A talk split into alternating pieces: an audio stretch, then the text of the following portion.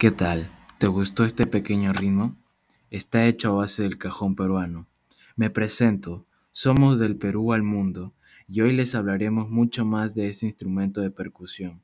También hablaremos de su historia afroperuana detrás de este y cómo influyó en nuestra identidad cultural. Acompáñame en esta aventura.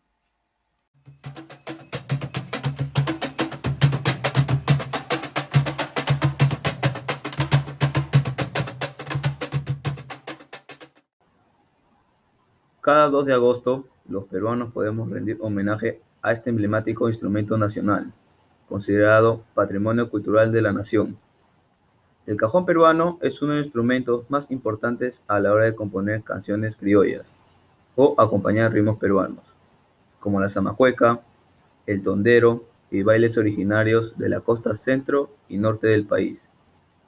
El 2 de agosto de cada año se celebra el Día del Cajón Peruano, esto tras la promulgación oficial de la Ley número 30.716.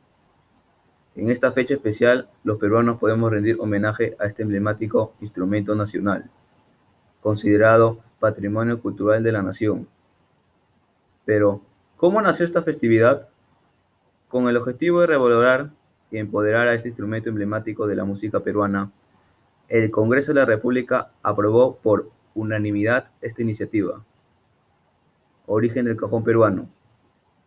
Según historiadores, el origen del cajón fue gestado de mano de los oprimidos esclavos traídos de África a Perú durante la época colonial. El cajón nació como una necesidad expresiva.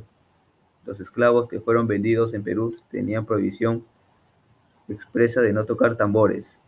De este modo, el cajón nace como producto de la creatividad de los afrodescendientes al haber trascendido la prohibición de los tambores de cuero, para mantener su ritmo y su cultura.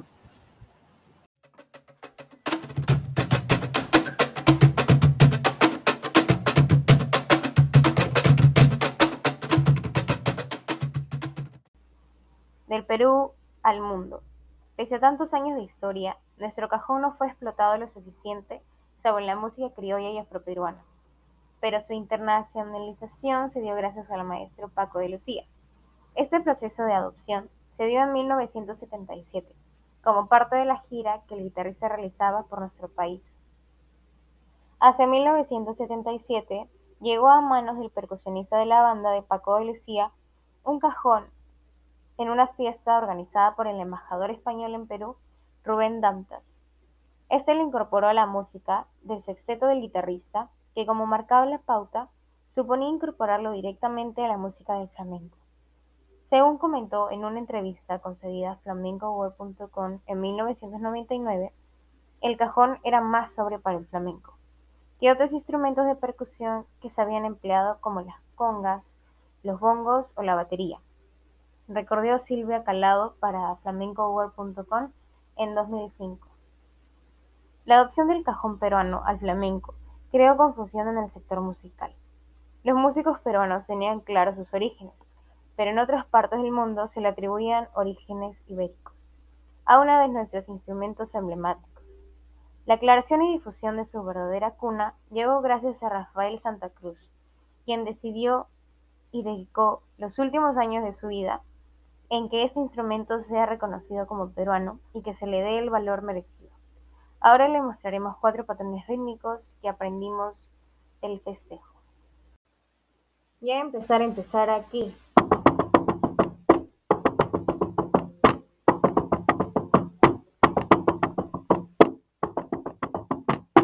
A comer camote, sí señor.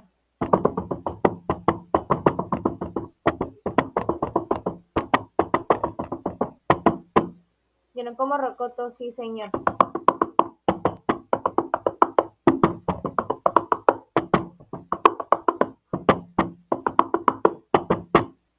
Yo toco festejo.